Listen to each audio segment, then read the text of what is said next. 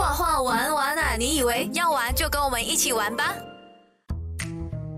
？Hello，大家好，欢迎收听全网最 young 的艺术节目《画画玩玩啊！你以为我是你的主持人海南熊 Papa b e a s 跟我的搭档。Hello，大家好，我是儿童美术教育达人 Melody，小朋友叫我美容鱼老师。今天我们要聊的这位艺术家，他的作品曾经被 Art Critic 评为呕吐物、小便，然后好像小朋友的作品一样。但是他却卖出了一百四十个迷恋的高价，那到底是一个怎么样的画家呢？那我们等下来跟大家好好聊一聊。喂，今天就是我们聊名画的日子啦。那同样在我们的现场也有我们的美术达人 Flee。Hello，大家好。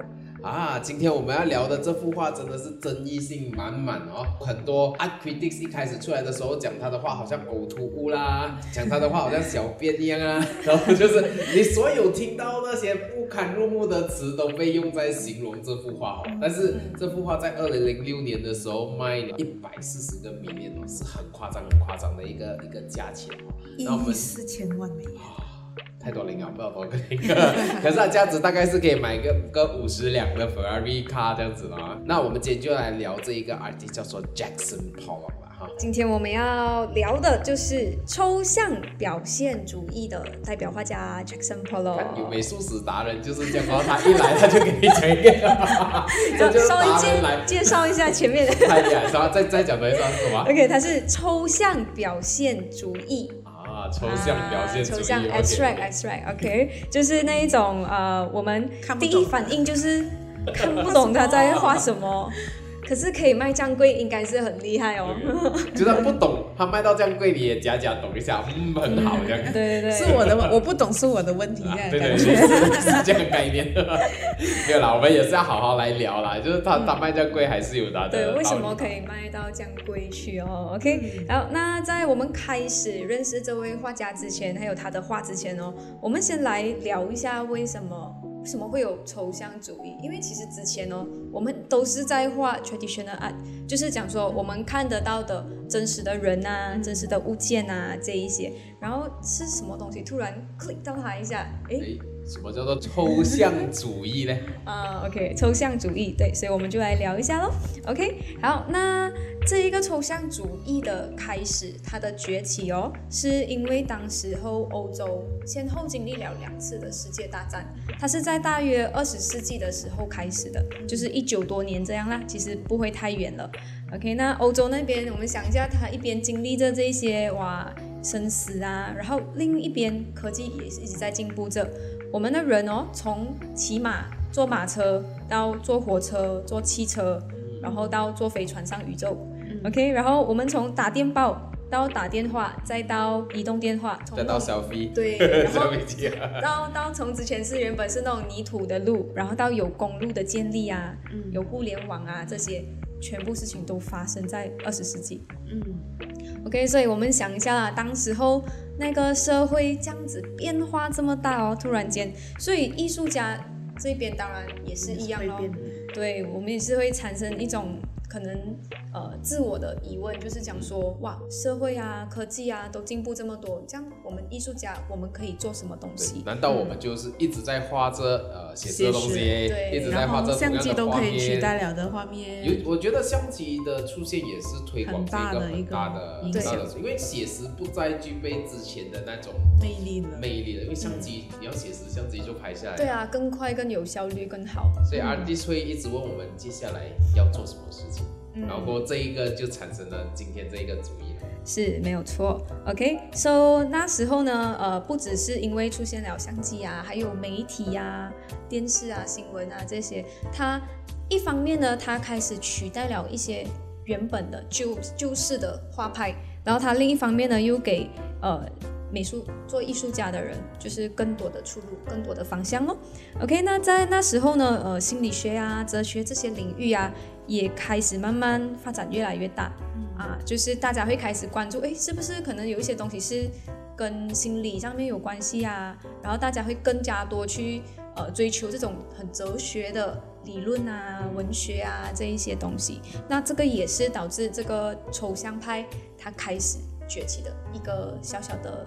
起点哦。那在进入主题之前哦，其实抽象主义我们一开始认为就是讲说看不懂的画，不懂他在画什么。抽象主义啊，看不懂，哎，奇奇怪怪的哦，扭曲来扭曲去的啊，就是抽象了。OK，那我稍微也跟大家介绍几个，呃，也是归类在抽象主义派的。那我相信皮卡索大家应该都有听过。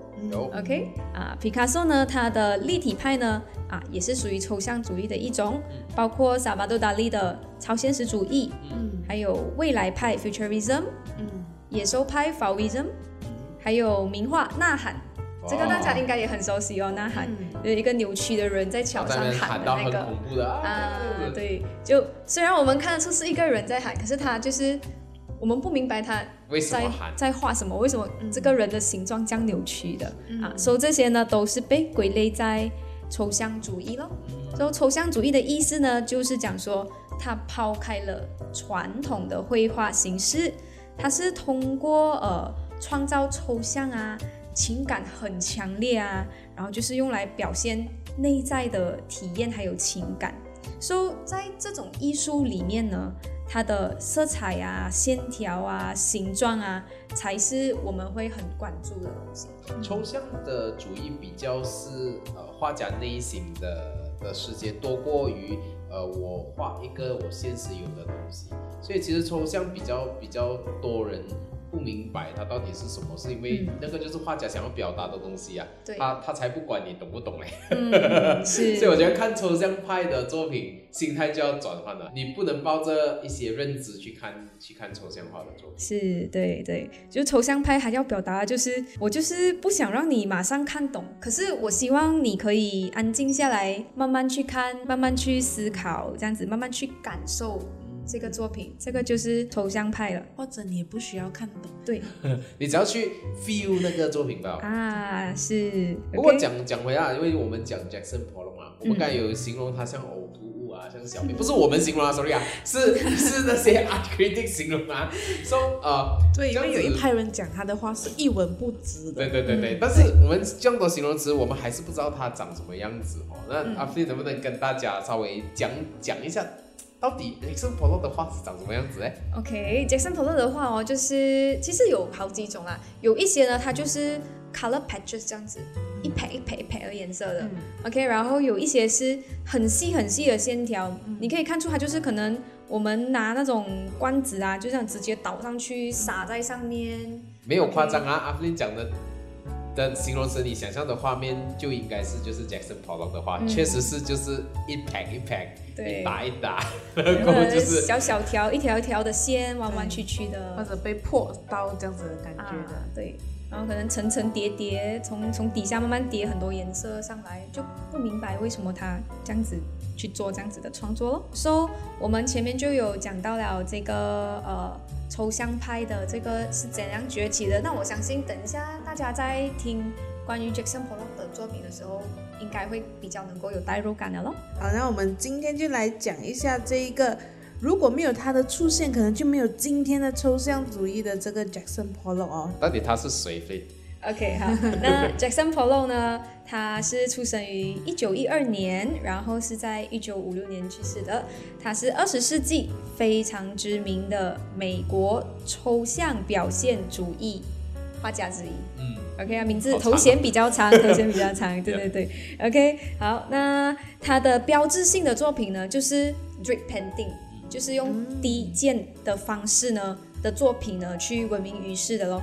OK，so、这些作品呢是被视为二十世纪后在美术史上面呢是非常具有影响力跟创造性的。就像我们之前讲的，他原本大家都在画写实、写实、写实，然后画美美的、画具体的东西，突然的转变啊，画抽象的东西，属于在这个抽象里面呃这个转变的一个很重要的人物啦。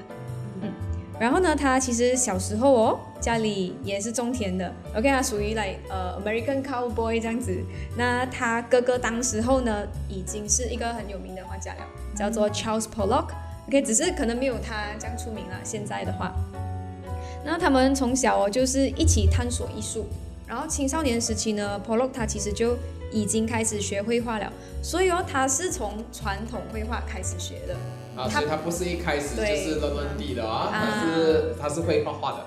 对对 对，而且他是也是很厉害画画的，因为毕竟是从小就开始学了的。对，OK，然后他不只是学画画啊，学雕刻啊这些，就是基本上呃学美术的人，他们学的东西，Jackson Pollock 他基本上都有学。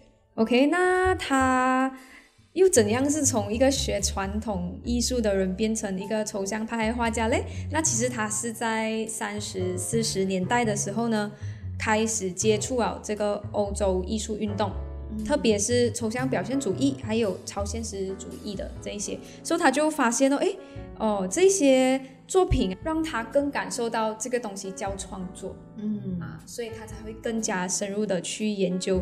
当然，那时个那个时代哦，就是不管是抽象还是超现实主义，其实都是不太被大众接受的。嗯就像达利的作品，也是一直被讲作是疯子的话，嗯别人看不懂的。嗯，他的行为也常常人家看不懂啊。嗯。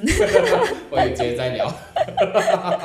OK，呃，不过呃，Jason Pollock 呢，他早期还是会有创作一些主题性的作品啦。嗯就我们如果去 research 的话，就可以看到，还是会有一些可能素描啊、版画啊，或者是一些很有民族风格的这个作品。然后呢，他就是觉得这些主题哦，反而局限了他的发挥嗯啊，因为有这种有主题，他不懂怎样可以再 input 更多东西进去了。对，然后他自己可能也是啊、就是一直觉得他有别人的影响，就是嗯他很难去找到一个方向。对他觉得作品里面有别人的影子，就画来画去，诶，这个画像另外一个画家的作品这样。Jackson Pollock 哦，也是我们常常在提到的这一个画家，对，因为很多人讲说他的画就像小孩子乱画一通，其实其实他的画，他的 studio 的地板跟他的画是一样的，所以他地板也可以 拿来展示，是 studio 吗？的地板的痕迹跟他画其实是是嗯 totally 一样的，所以这个是很有趣的作品啊。但是 Jackson Pollock 到底是怎么样创作他的作品的？so 他的创作方式呢，呃，就是大家后来有帮他归类成两个方式啦，一个叫做 drip technique 嗯滴洒技法，另外一个叫做 drip and pour 嗯滴漏技法。嗯啊，就是一个就是这样子用东西撒上去，然后有一个是可能又泼又撒又滴这样子。所以刚才我们形容他的作品出来的东西就是一撇一撇的啊，嗯一滴一滴的啊。我在想啊，那时候第一次创作的时候，是不是一个 happy accident，然后突然间哇，不错的感觉，然后他就往这个其实他他有提这个 control chaos 这一个概念的。所以他的这种技法呢，其实就是把画布放在地上，或者是放在墙上，然后呢，呃，就是用周围的颜色啊、油漆啊，用滴管或者是用喷枪啊，或者是用油漆的方式呢，随意的去滴洒或者是泼在它的画布上面，然后呢，它就会不断的去呃调这个画布的位置啊，然后扭转啊，然后让它的油漆形成了这种不规矩，然后又很分散的线条，这样子的形式咯。所、以通过这个方法呢，他就更加能够很自由的、很主观的去表达他自己的情感啊、内心的体验。OK，那我相信很多我们其实，在上小学美术课的时候，我们其实也是有尝试过这种技法。OK，像是可能我们滴了颜色，我们用细管去吹，吹出一幅画啊，然后或者是我们点了颜色，用水彩笔这样子撒在图画上面。那只是以前我们不认识 Jackson Pollock，那现在我们认识了，其实这一个方式的由来呢，就是由 Jackson Pollock 这边来的。是，不过也确实是挺遗憾的啦，因为当时呃大家都会觉得他是随便乱画。嗯，听起来他的话是非常有性格哦，但是一般人他会欣赏没？卖得出吗？他的这种话？嗯，对，这个当我在研究的时候，我也是在想，啊，真的有人懂得欣赏没这样子的话？OK，好，那 Jason p o l o 呢，他的创作生涯其实呃算是蛮短的，因为他其实只活了四十四年，一九五六年的时候，呃，因为车祸意外去世。然后那估计呢，他一生创作的的作品啦，大概有三百五十幅左右。不能说太多，但其实也不会太少。OK，在他一生中呢，其实并没有到卖出太多的作品，因为就像我们刚才有提到的，就是他当时的创作方式呢，并没有到非常受欢迎啊，当然他还是会有呃一直接一些 commission job，就是可能有人还是会欣赏啊，但是如果要讲卖画的话，就没有到那么多了。嗯。嗯，然后他的作品呢，是一直到他去世后才越来越备受重视的。这样他是靠什么生活？他这样讲艺术家。对，这样子。画又画又卖不出这样子哦。哦。OK，好，那我觉得他们那时候其实也蛮幸运，就是蛮爽的啦，因为他主要的收入来源呢是通过呃政府的艺术项目拨款。啊，他和他的妻子就是 Lee Krasner 啊，他们都是一起在做这个抽象画艺术的。所以政府拨款给他们过生活，他就可以专注的去创造。对，很好的就是 他们的政府 是政府可以非找我吗常支持的。本来就政府其实要做这件事情。嗯，他们美国政府呢，那时候实施了一系列的艺术项目啦，就是有包括呃支持还有帮忙推广当时的艺术家，所以他才可以有机会就是接到一些不同的工作咯。OK，他还包括哦，政府提供生活费给他，给他工作室哇哦，啊。哇，这种 benefit 哦，好夸张啊！超爽的哇！每天可以在画室里面，就是政你府给我钱，无后顾之忧啊，就对是这么花的。所以刚才我们也是有讲到他的妻子，他的太太呢，Lee Krasner 也是艺术家咯，跟他一起，他们都是拿这个政府的津贴在作画。呃，不过比较特别的东西是，其实在呃 Jackson Pollock 还在世的时候啦，他妻子的作品哦，反而是比他更有名一点点的。啊，只是因为那一个时代可能还是有性别歧视的存在，只是后期更出名的就是 Jackson Pollock 的是哎，作品是哎，其实那个时代有很多呃呃女性的艺术家，其实都很强哎，那都是、呃性别歧视，然后就不了了之，对对对，啊。然后这现在大家男女平等了，又被开始一个一个被发掘出来，我觉得现在就一直都会这样子。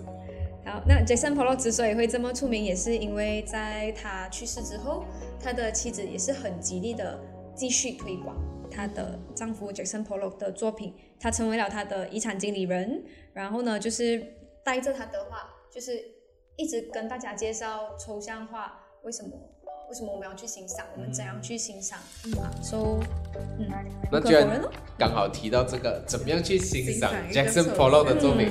OK，好，那 Jackson Pollock 的作品哦，基本上都是非常大的，布满整个画布。那待会我等下也会跟大家介绍一下他的作品啊有多大。OK，so、基本上都是布满了很多小小的细节啊，这线条啊、斑点啊，整个构图布局是非常自由。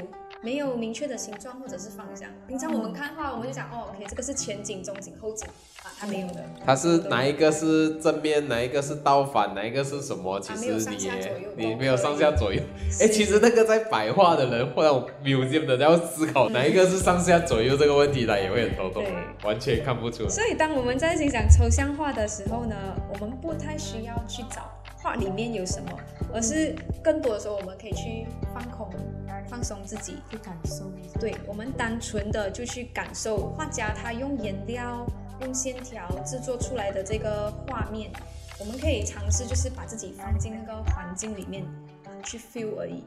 OK，那抽象画呢？因为基本上就是画家他要表达自己内心的感受嘛，所以呢，我们在欣赏的时候啦，我们也可以尝试可以从一些他用的颜色，他用的颜色呢，给你的感觉是什么？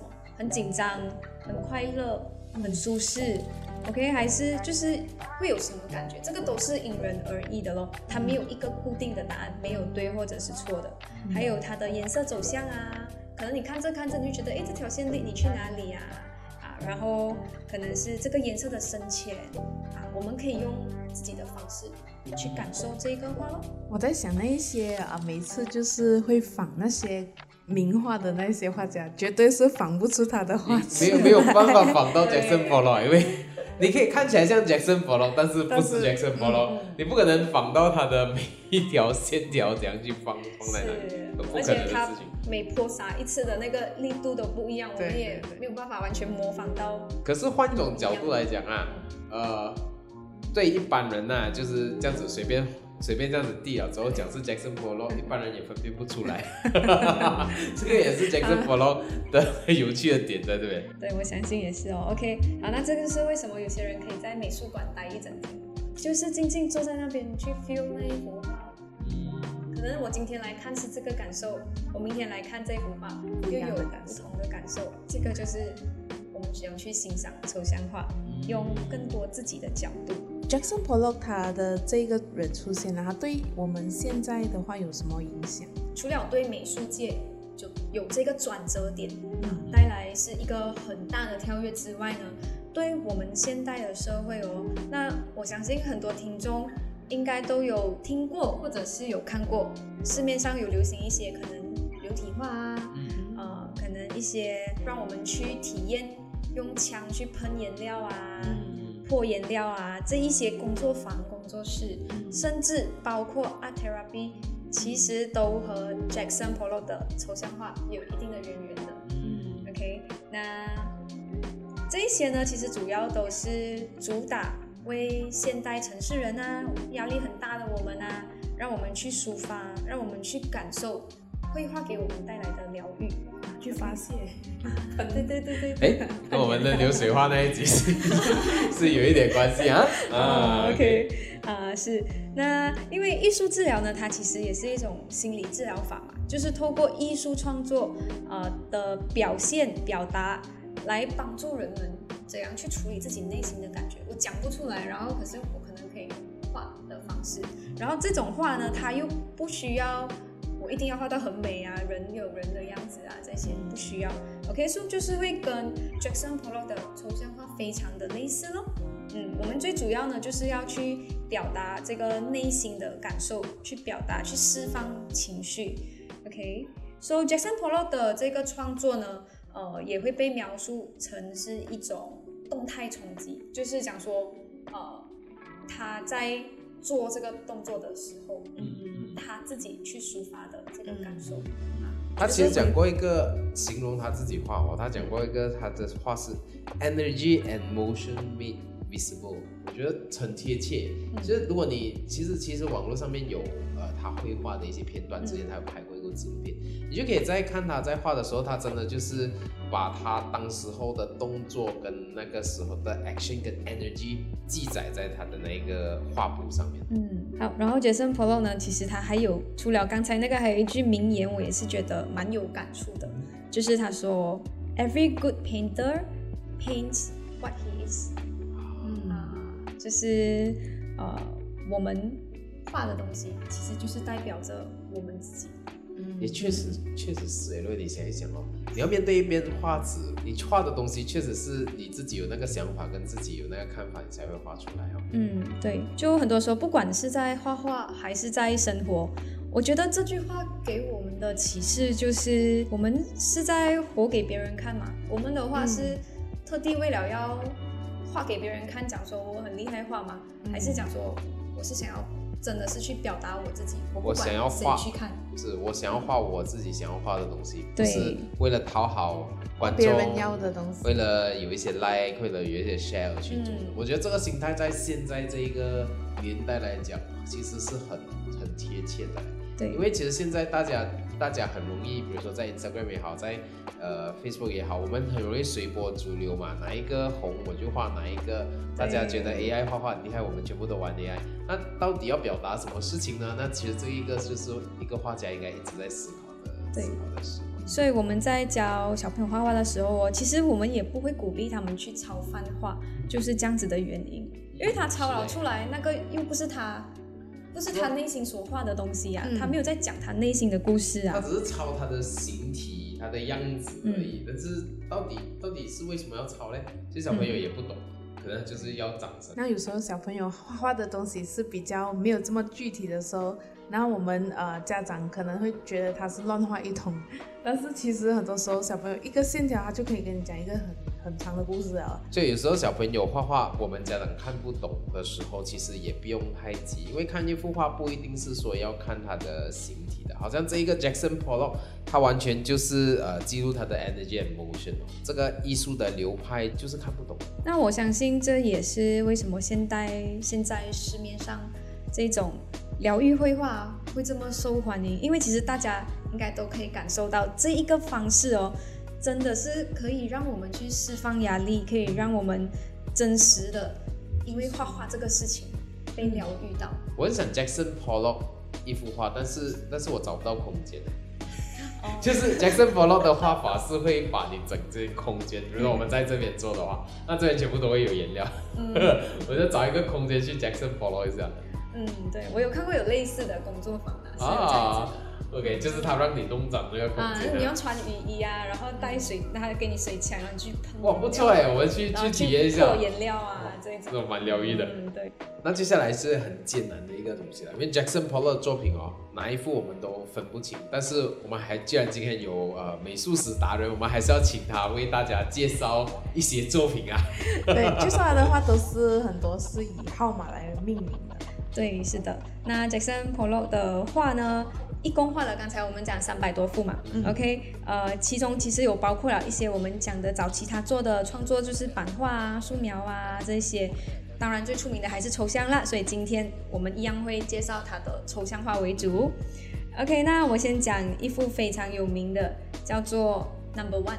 啊，像刚才 Valerie 所提到的，是 对他的作品都是大部分啦，都是以号码来一二三四五，编排罢了。对，因为他不想要人家在看的时候，或者他也不想要他自己在画的时候会被这个主题所捆绑着。嗯，啊，so 所以如果 Jackson 只是 Pollock 不是懒惰啊，他这个叫一号，这个叫二号，是有他后面是想说，嗯，我不要人家先入为主来看这幅画，嗯所以我就对直接用 number。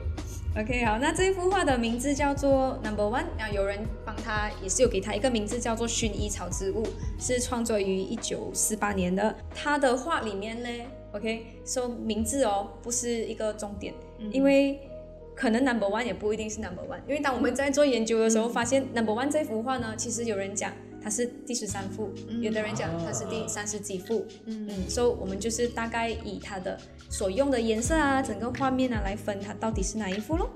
OK，那这幅画到底有多少大？有几大呢？它有两百二十亿 cm 乘两百九十九 cm，就是两百个人还要多比一个人对比一个还要大。人还大，对，所以你可以想象，如果我们有机会亲眼去见证这幅画，它真的是很巨大、很震撼的。对，然后就是可以让我们坐下来，就是慢慢一个拍一个拍慢慢去感受它的线条、它的颜色。OK，那从我这边看到的呢，它的颜色大概会是有黑色、白色、橙色、呃褐色、土黄色、淡紫色、青色，各种颜色交杂在一起的。很 freestyle 的。啊，你可以想一下，就是真的是画笔那样子喷喷喷喷喷上去，喷一层，再喷一层，再喷一层，再喷一层，这样子层层叠叠，全部交错在一起的，基本上完全不懂从哪里开始欣赏啊。是，啊，就是我们就是带着个人的想法，我们去看这幅画就好了，就不需要太过的讲说，哎，过于诠释。对对对，不需要们不要去找实体的东西，嗯我们就看它线条，看它的 energy，是然后就是 feel 那个美丽。对，像我一开始我就想说，哎，它叫薰衣草植物，哎，薰衣草在哪里？我薰衣草我尝试 我尝试找找看贾，森宝他讲，我就是不要放名字，你们这些人自作聪明给我放薰衣草的。对，然后我找找找，哎，没有找到。OK，或者可能大家在呃有机会去搜索这幅画的时候，你们也可以找看一下啦，有没有找到薰衣草，可以跟我们分享一下。对啊，对啊，对啊。OK，好，那另外一幅画我要介绍的呢，这一幅画是 Number Five。第五号作品也被称为一九四九 A 啊，有不同的 number 去定义它了。OK，好，那这幅画呢，其实是相当出名的哦，因为它就是刚才我们提到的那一幅，二零零六年以一点四亿美元的价格出售，创下当时世界拍卖纪录最高。夸张嘞，这幅画可以卖到这么高，嗯好，那我形容一下这幅画，它的高度呢，二点四米乘一点二米，也是是也是很高，对，很大的一幅画。然后呢，它其实是一个画布，是被钉在纤维板上面的。然后上面的颜色呢，我们可以看到，就是可能最底层是属于行比较 brown color，比较黑色一点，然后有喷洒了一些灰色、银色、黄色、白色。嗯，深褐色这样子的颜色在上面哦。OK，也是一样，整个线条交错的，没有一个方向，就是从哪里看起的。然后这幅画呢，目前它是被私人收藏中的，嗯，所、以没有机会亲眼目睹它啦，暂时 OK。可以谷歌啊。可以谷歌，对，没错。好 So，当我在研究 Jackson Pollock 的作品，其实很多都长得很像哦，全部都是这种喷到乱乱的。OK，那有一幅作品呢，是我会觉得比较有共鸣的，那我跟大家分享一下咯。这幅画叫做《海神的召唤》啊，我找不到它是 number 几了。OK，So 他们给它的名字叫《海神的召唤》。嗯，然后呢，它的它是属于比较大的色块。刚才我们提到的那些哦，都是喷了细细的线的。这个就是比较 patches 大片的线条，大片的色块这样子的。它的颜色呢就比较清晰，可以看得到是底层是有蓝绿色、黑色，有一点墨绿色。然后最上层呢可以看到是有白色、橙色，还有一点点红色。嗯，OK，那这一幅画呢，我会看了，我会觉得其实给我的感觉啦。如果它不是很贵的话，可能我会很想收藏在家中的那一种啊，因为哇，你看这幅画不知道几百个米列。但是我确实确实我觉得 e o 的花很适合放在家里的嘞，因为没有很具体的那个样子。对对对，那这幅画为什么我会看了我会有这种很舒服的感觉？因为可能最近才去浮潜回来，所以就让我联想到，哎，它有一种。很像有海浪哦，有 feel 到浮潜那种海的感觉，啊，对对对，就是你在那边看着盯着这幅画很久，你就会 feel 到哦，有海浪啊，然后哦，橙橙色的有珊瑚啊，有鱼啊，这一些海浪蓝白色这样子，这种就是抽象化的魅力。就是你去了浮潜，你看完这幅画，跟你没有去浮潜，你看这幅画，对，感会有不一样的感受。不同时候、不同年份，你去看的去又是不一样的感受。可是这个只是我个人对这幅画的感受还有理解，因为每一个人看这幅画哦，一定都是不一样的。它的魅力就在这一边了，不是那个画家个人的诠释，而是大家看有大家不同的看法。嗯，对。那这幅画呢，现在是收藏在美国洛杉矶县的艺术博物馆里面。那如果大家有机会的话，哎，可能可以去博物馆看一下它。OK，好。然后呢，还有一幅画是叫做 Shimmering Substance，闪闪发光的物质。这一幅画呢，它也是跟前面我们提到的那几幅都是比较不同的，就是你一看你知道哦，就是那一幅画，因为它的颜色是偏浅的，它是一幅由白色、黄色和少许的红色。去组成的一幅画咯。然后呢，它的线条看起来比较不像是用颜料去滴或者是泼洒上去，因为它的颜料其实全全部都是蛮规矩，就是弯弯的弯弯的。是，它有一个部分就是一直在弯，感觉是用 palette 那一排是什么？因为它有色块很大块在在上面，是就看好像有刮过的那种痕迹这样子。嗯 OK，然后呢，这幅画呢，我看了第一个感觉啦，其实就是哦。它好像是一整大片的草地稻田这样子，然后上面有一些小花朵这样子咯。我很喜欢这幅画，其实，嗯，我觉得这幅画有一种部分，然后感觉是有一个太阳这样子，这个感觉就是哇，很疗愈的一幅作品。嗯，对，所以每个人看都会有不同的感受，对不对？我会看它像诶，像一个一整片大草地那样子。是，所以这其实看画这个东西就是讲哦，我们我们如果说大家都有一个那种。呃，就是已经先入为主的概念了之后，其实你去看，大家都看过，但是没有先入为主的概念去看，还真的每个人看的东西不一样。嗯，对。那这幅画呢，现在它是在美国纽约现代艺术博物馆，OK，简称 MoMA，在这个地方收藏中咯。